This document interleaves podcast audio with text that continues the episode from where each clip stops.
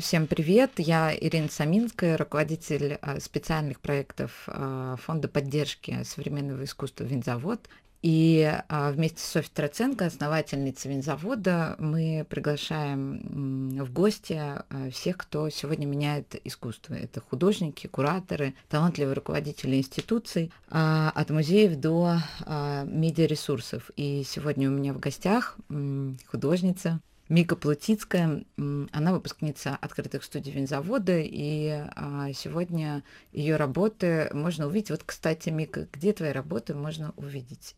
Ну, в данный момент э, в галерее моей, в галерее Артвин можно увидеть мои работы, можно увидеть работы в моей мастерской, то есть в данный момент я не участвую в выставках э, по разным причинам. Эм, но да, вот в каком-то частном порядке, ну и в интернете, на сайте, конечно же, вот на моем, на, на сайте галереи можно увидеть.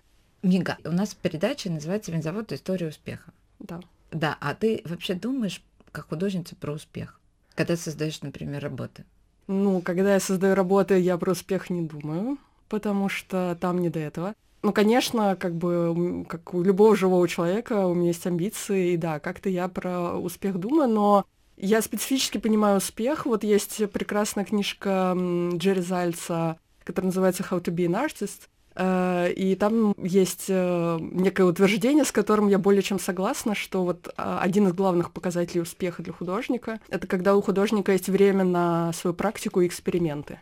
И то есть вот в тот момент, когда у меня появилось время делать именно то, что я хочу, и экспериментировать, да, пробовать что-то новое, да, я поняла, что у меня появился определенный успех, потому что это действительно очень важно для, для художника. То есть это самое важное. А скажи, э, публичный успех и вот тот успех, который ты сейчас описала, связаны с твоей художественной системе, твоей личной системе? Э, ну, вообще это связано с друг с другом, да, потому что, конечно, когда у тебя появляется какой-то публичный успех, да, в этот момент у тебя появляется и ресурс, чтобы ну, например, взять паузу, подумать, да, э, не всегда это появляется, то есть бывают, конечно, периоды, когда у тебя там подряд три выставки, да, большие, допустим, э, и тогда у тебя мало времени, но потом, как правило, да, появляется вот это время, когда ты можешь э, экспериментировать, э, размышлять, пробовать новое, и вот, вот такие вещи, да, это связано, конечно. Э, но дело в том, что вот есть такой момент, что публичный успех не всегда зависит от тебя. Вот, да, ну, кстати, если мы говорим вот про открытые студии, то это же, ну, это же во многом была фасилитация открытых студий, mm-hmm. да, то есть, ну, как бы твоя задача куда-то прийти и там делать свою работу хорошо, и Дальше там та институция, в которой ты это делаешь, да, или какое-то сообщество, где ты это делаешь, э, это фасилитирует во многом. Вообще я считаю, что успех художника, да, это никогда не... То есть э, вот этот вот э, стереотип про то, что я одиночка, который там 10 лет в подвале. Есть такие художники, конечно, но все равно в целом есть э, система отношений и система поддержки и фасилитация, и всегда успех — это огромная команда. Вклад многих людей. Да, я с тобой согласна. А скажи, пожалуйста, если мы говорим тогда о вкладе многих людей и о каком-то таком системе, э, к образованию, если вернуться. Mm-hmm. А, вот я, например, э, читаю твой телеграм-канал, и вообще я вижу, что ты очень много занимаешься самообразованием. А что у тебя mm-hmm. с классическим образованием? Было ли оно вообще в твоей биографии? А что ты имеешь в виду под классическим образованием? Академическое образование, которое мы сегодня часто критикуем, но тем не менее оно сегодня все равно является в России основным художественным образованием. Это Суриковка и так а, далее. То есть угу, все такие поняла. большие вузы, которые тебя угу. несколько лет учат ну, там рисовать техники, голову. Да, да, техники. Да. А, ну, в классическом варианте нет, не было. То есть вот если то, о чем ты спрашиваешь, не было. У меня была э, академическая база, это, ну, научная, то есть э, психфак МГУ. Э, и у меня была, ну, я профессиональный художник-мультипликатор, просто как бы это способ заработать деньги иногда. Э, то есть там у меня была подготовка как у аниматора, но это в основном связано с э, как бы способностью быстро поймать позу, то есть быстро поймать жест, позу, вот такие вещи. А где, а где это было? Расскажи. Сначала я училась в колледже, который, кстати, на Курской, вот недалеко от завода находится вообще там. Все дороги к нам. Да, все дороги там, это вот прям на улице радио, это вот буквально там близенько. А, я училась в колледже сначала, потом я училась в частной школе, э, это есть такой мультипликатор Саша Доргов, который работал долго на Дисней, у него есть частная школа, где вот он преподает, он супер профи, я там училась тоже довольно долго, и потом он начала работать, то есть у него я училась прям вот классической диснеевской как бы анимации такой, вот, на бумаге, прям, прям вот как э, по классике. Я смотря на твои работы того периода, потому что я не вижу, например, в твоем творчестве сегодня даже намека на диснеевскую мультипликацию. Слушай, там нет намека на диснеевскую мультипликацию, хотя я очень люблю диснеевские мультфильмы, вот, ну, как бы травму 90-х, понятно. А, потому что после советских мультфильмов появились диснеевские мультфильмы, да, и это был культурный шок. А, но там, конечно, есть много всего от мультипликации. То есть, ну, вот если ты так представишь, а, у меня же довольно семейно-пентаграфичная работа, и приемы мультипликации туда встроены. То есть, а, вот тема того, что у тебя есть образ, который изменяется, но остается при этом тем же самым, да, то есть это некое маленькое изменение, которое э, это повтор, но с изменением. Этого очень много в моих работах на самом деле. В некотором смысле, возможно, это все один большой мультфильм. вот. Ну и кроме того, я, ну, я очень люблю, конечно, советские мультфильмы, и там есть э, конкретные источники, которые я брала вот из конкретных советских мультфильмов. Э, там, например, цвета, например, композиции, то есть иногда вот такие вещи, да. Эм, да, ну и, конечно, и у меня было британское образование, то есть я знаю, что оно не считается для нас как бы классическим, э, и в этом британском образовании не было вот того, что там не было постановки да. натюрморта, скульптуры, головы, обрубовки, да, вот этого лет. всего. Да, этого там как раз не было, потому что там совершенно другие принципы вообще преподавания. И, ну, кстати, в этом есть определенный минус, потому что какие-то технические, например, вещи поскольку работа живописи, там много технических моментов. Э, приходилось вот э, откапывать самой иногда в советских книжках по технике живописи, вот. Или у каких-то людей спрашивать, э, потому что, да, такие вещи там тоже, ну, то есть это твоя задача научиться этому, и ты а вот у меня тогда вопрос следующий. А насколько сегодня, на твой взгляд, вот ты прошла этот путь, угу. необходимо то самое академическое образование? Вот если оно необходимо, то в каком виде ты считаешь? Вот сегодня вот это должны быть какие-то, может быть, более короткие истории? Э, смотри, э, когда мы говорим академическое образование, да, то, что имеется в виду в российском контексте, это на самом деле стандарты академии э, а, XIX века. Да. Вообще-то говоря. Да. Давайте признаем это. А, да, это то, как в XIX веке Российская Академия функционировала. И вот они, все эти принципы как бы и сейчас э, являются основами. Поскольку мы живем в 21 веке, и уже, в общем-то, первая четверть этого века уже прошла практически. Э, я считаю, что, конечно же, э, я совершенно не хочу никого ругать. Я считаю, что все большие институции, которые есть, безусловно, делают большое хорошее дело, но они требуют реформы как э, любые системы, которые растут развиваются во времени, требуют реформы, да. Ну, было бы странно, если бы мы платили налоги по законам как бы 19 века, да, было бы это странно очень. Было бы странно, если бы мы использовали транспорт 19 века, когда у нас есть современный транспорт, э, или там топливо 19 века, ну, или отопление 19 века, да, зачем? Зачем? У нас есть современные технологии в образовании, э, образование это тоже в определенном смысле технология. И э, я бы была была рада, если бы произошла реформа, и российское образование взяло бы современные технологии, их стало бы использовать, потому что они есть, и можно научиться, их можно научить этому преподавателей, безусловно.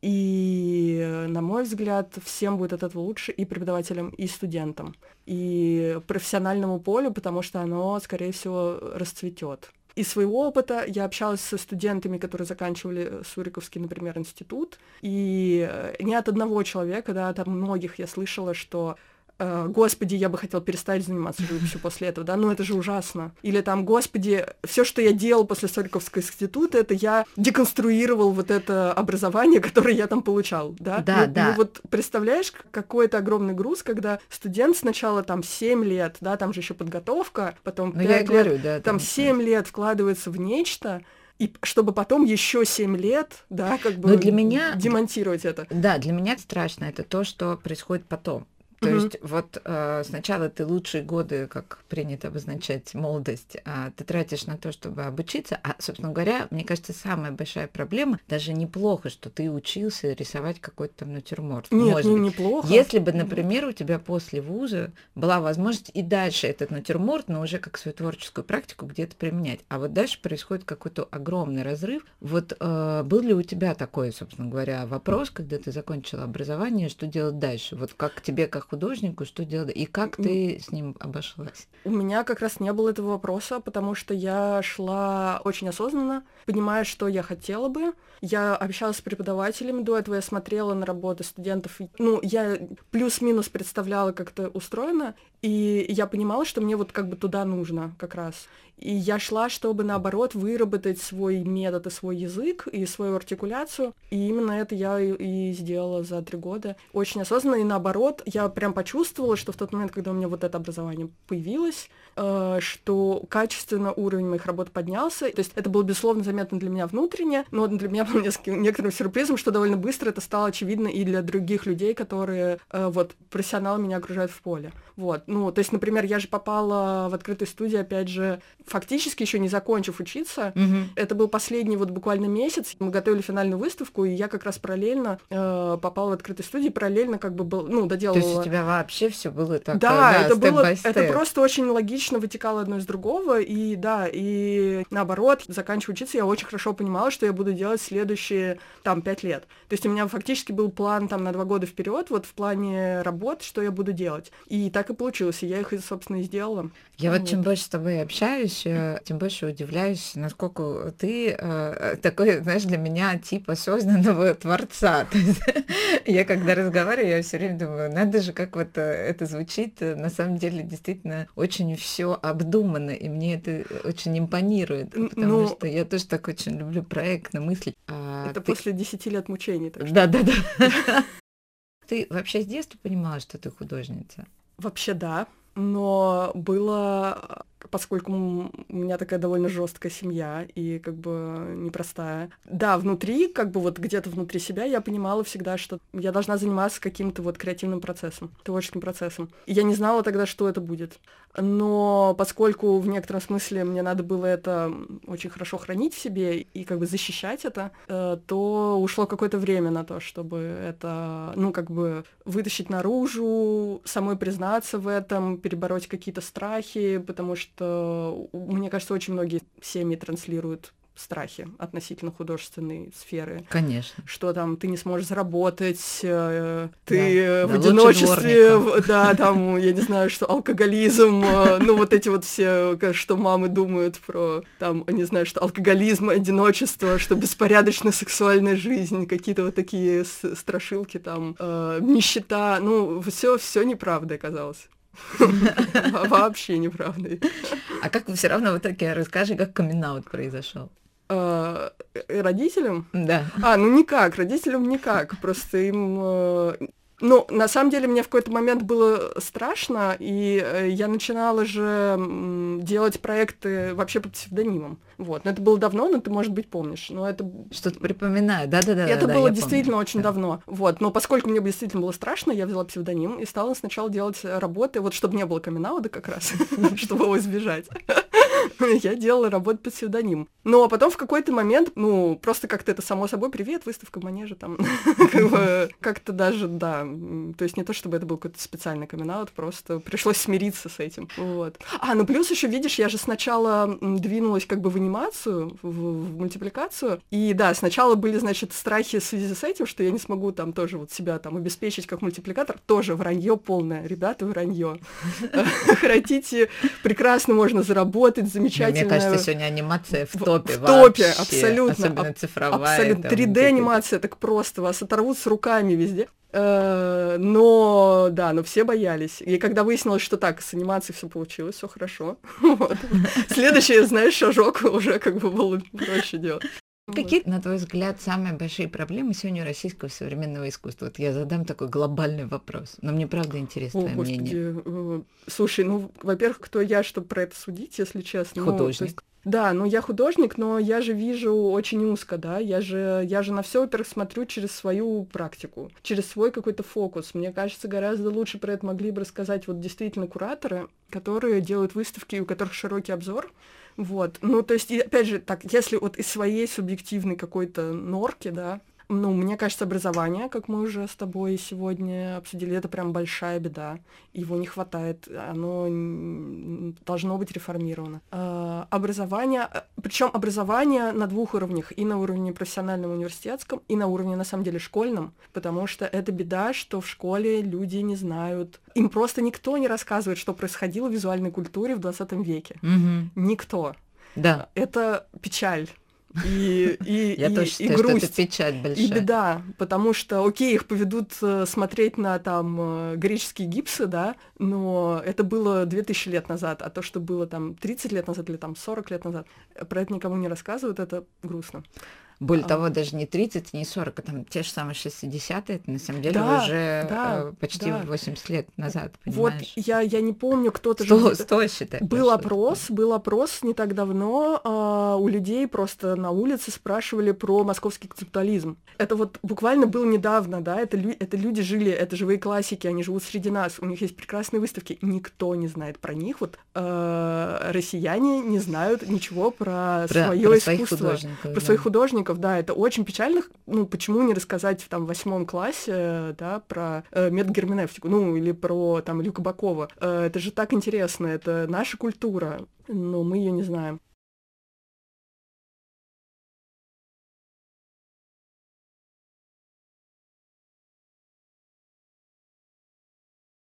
Помимо этого, Я думала, ты назовешь, конечно, как все говорят, деньги. Нет, деньги нет, нет. Вопрос не в деньгах, вопрос э, в институтах. Э, Мне кажется, проблема в отсутствии институтов. Что я имею в виду? Э, Отсутствие, ну, как бы некой системы правил, да, как люди коммуницируют, общаются и вообще выстраивают отношения. Сейчас я приведу пример. Э, Я делала на втором курсе исследования ну, есть такая штука, называется Artist Transpace, да, как Мгм, бы конечно. пространство, которое делают сами художники. Это может быть там выставочный зал, галерея маленькая. А, И э, это такая низовая форма организации. И я делала исследования по британским вот этим Artist Transpace, как они их делают. Это не потому, что я такая умная, а потому что у меня задание такое было. Вот.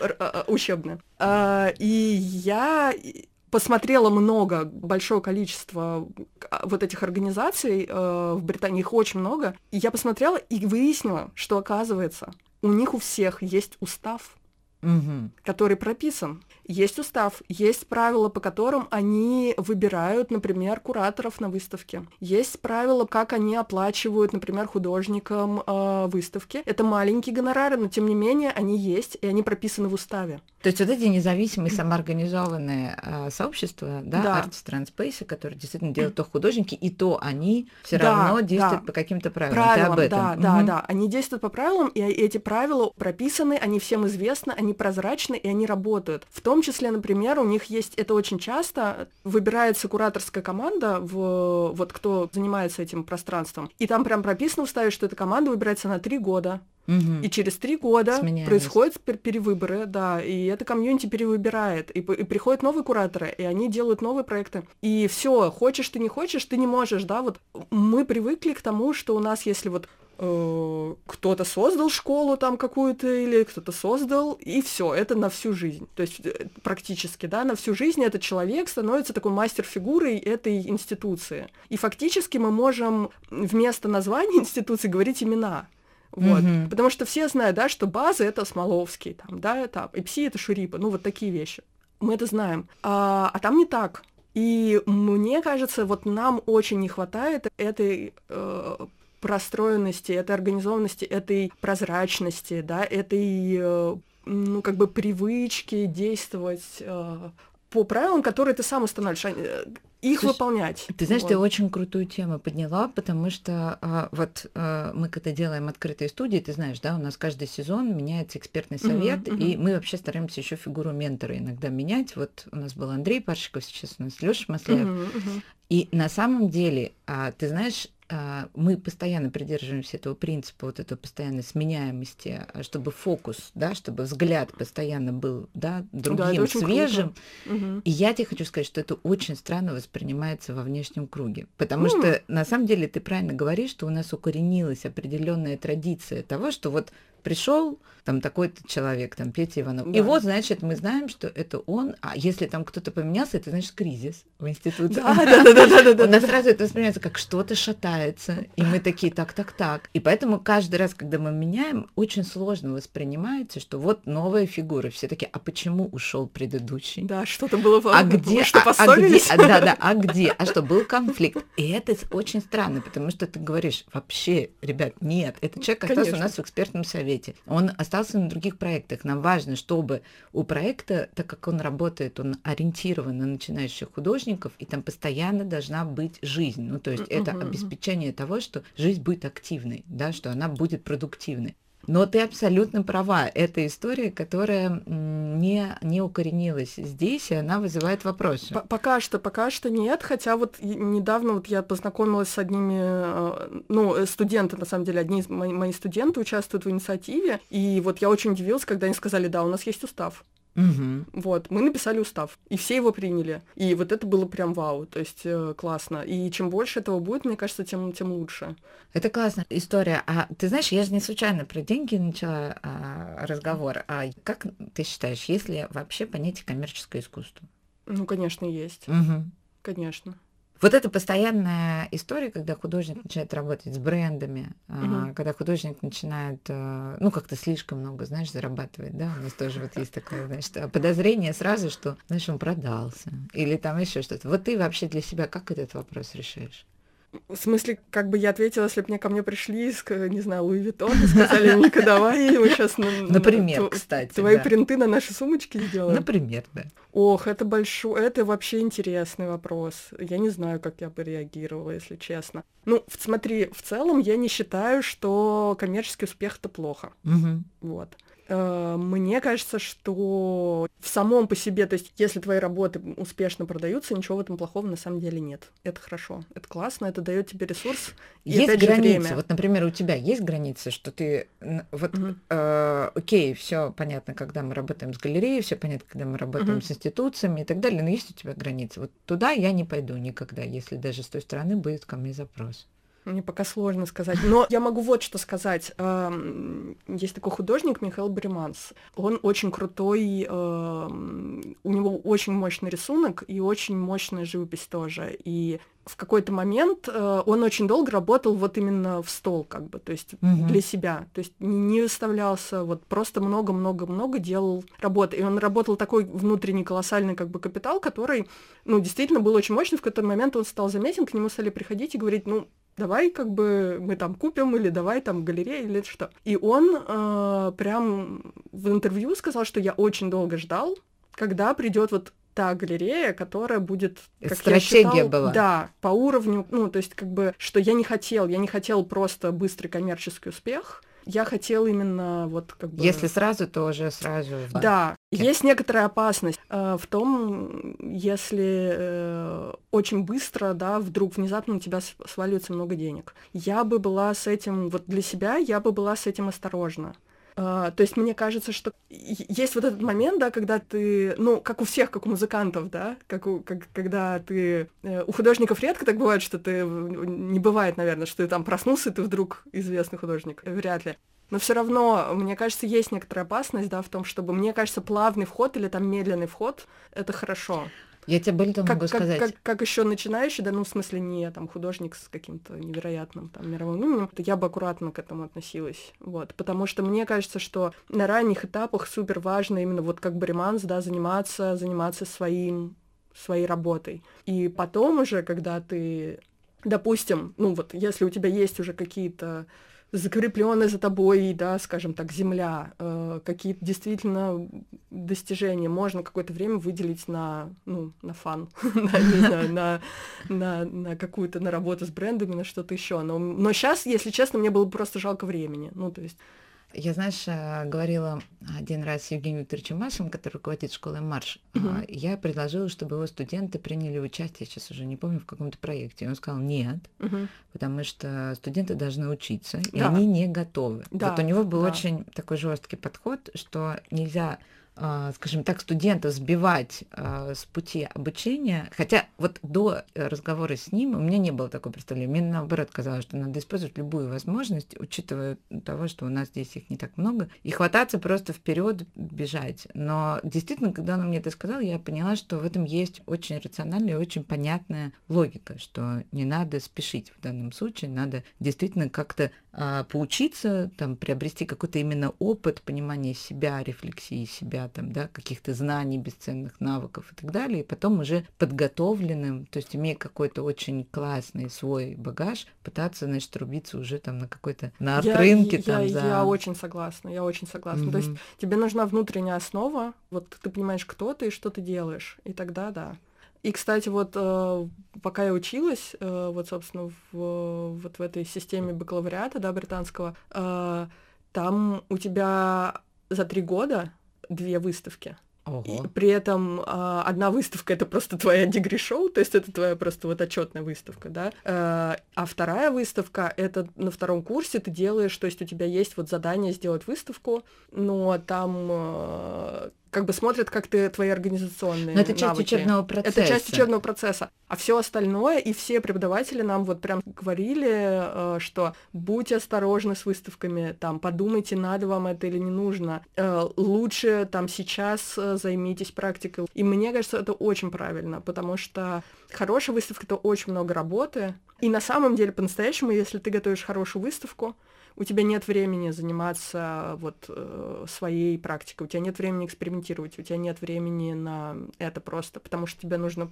по максимуму готовиться. А это значит, что ну, это довольно много времени, да, это значит, что в этот момент как бы ты представляешь свою работу, но как художник ты не развиваешься, то есть ты просто ее как бы демонстрируешь людям. Вот, и это разные очень вещи, и, на мой взгляд, на первых этапах очень важно именно развиваться в первую очередь и во вторую очередь выставляться.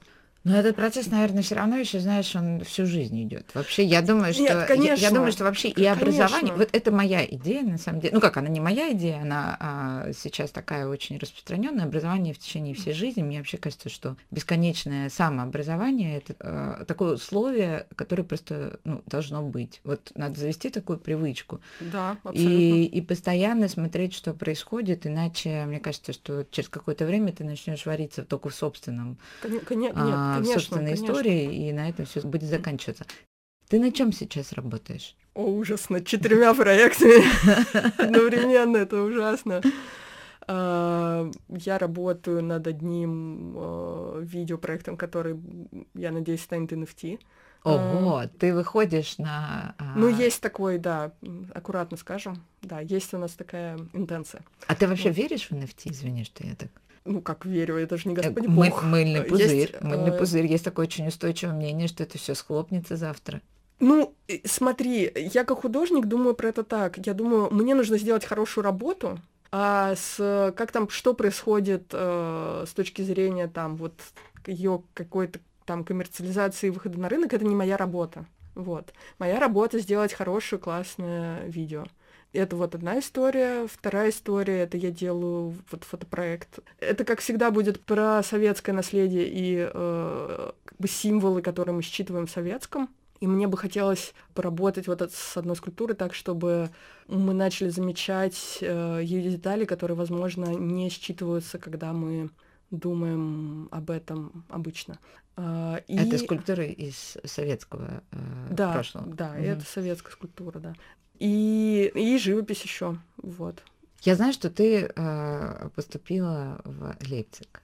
Ну, э, у меня еще пока нету официальной бумаги зачисления, но я надеюсь, что она вот в сентябре будет, да. А что будет за образование? И, кстати, если уж мы затронули тему а, образования не в России, Мгм. А, то а, был ли у тебя уже опыт? И вот скажи, пожалуйста, что ты вот считаешь таким главным фундаментальным различием в подходе, вот если ты успела обратить на это внимание? Ну, с немецким образованием вот я пока не знакома, вот мне предстоит познакомиться. Угу. А, а в чем Лейпциг, кстати? А ну потому что там очень мощная живописная традиция, и я поступаю на факультет живописи к профессорке, которая, собственно, занимается современной живописью. А, я давно хотела именно вот в Лейпциг, именно потому что там, ну вот новая лейпцигская школа оттуда, и это такая, ну, один из центров современной живописи немецкой. Ну, я бы сказала, и, наверное, и мировой тоже, потому что, ну, как бы это мощная действительно школа. А, а сколько ты будешь там учиться? А, ну, два года программа длится. Это так называемая Schülerschaft по э, образовательной, э, так сказать, э, иерархии, да, это mm-hmm. между вот магистратурой и PhD. То есть это посередине, посередине между. Ты вот-вот академиком станешь, мне Ну, еще нет, нет, вот академиком ты если прям PhD, но я не уверена, что мне хватит сил на такое, потому что это уж какой-то совсем там. А, ну, и меня-то скорее художественные вопросы больше волнуют, чем вот, э, не знаю, какие-то академические, да. Они сами мне посоветовали туда идти. То есть я им написала письмо, и э, я их спрашивала, что может магистратура, они сказали, нет, нет, нет, давайте идите к нам вот на вот эту ступень. Ну, они смотрели портфолио, они смотрели CV, они сказали, да, вам, вам не нужно туда, вам вот идите, идите сюда. Э, я сказала, окей, хорошо. Э, почему нет? Но как бы плюс того, что да, если я закончу вот эту программу, у меня будет возможность преподавать уже такая ну, официальная. Вот потому что там же и в Европе это регулируется довольно отчетливо, да, то есть ты можешь преподавать только с определенного да, как бы, уровня. Да, да, там система вот. очень жесткая. Да. да, вот просто магистратура, она тебе не дает пока возможности, а вот этот мастер Шулешав, да, он дает возможность преподавать, что классно. Так, еще ты спросил. А, я спросила про, про фундаментальное, да. Про, разли... про разницу. Обратил ли ты уже на это внимание? Ой, ну я могу сравнивать, э, опять же, мое сравнение будет как бы каким субъективным. Э, я могу сравнивать только с вот британским, да, бакалавриатом. Мне кажется, большое отличие первое это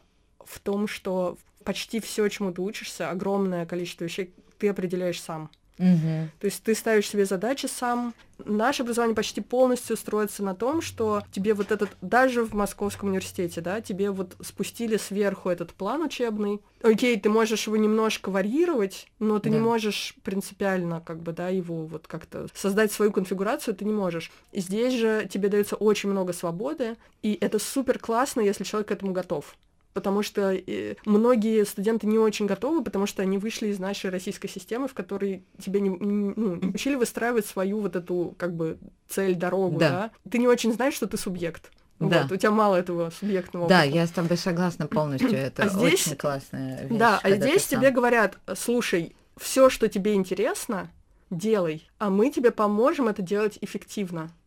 Вот, и проблема начинается, то есть если ты к этому готов, вот мне повезло, потому что я попала уже очень довольно взрослый, и я знала, что я хочу.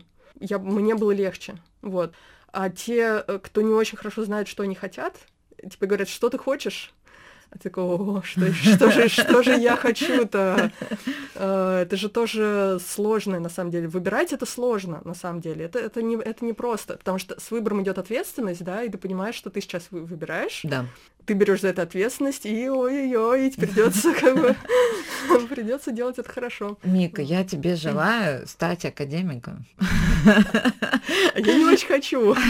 Но подожди, это ты сейчас, еще еще сейчас ты выучишься и, и, и как раз и как раз уже с годами этот опыт э, начнет приобретать уже такой большой и всеобъемлющий масштаб, что ты захочешь его передавать. Это же начинается, когда вот у тебя уже чересчур много этого опыта. Я тебе желаю на самом деле успехов в Лейпцигской академии. О, спасибо. Да, и жду с нетерпением твоих новых проектов. Спасибо тебе большое, что ты уделил нам время. Очень рада была Ира, тебя повидать. спасибо. Спасибо, что позвали. Это было так, так классно всегда с тобой поговорить. Спасибо большое. Да, спасибо, пока.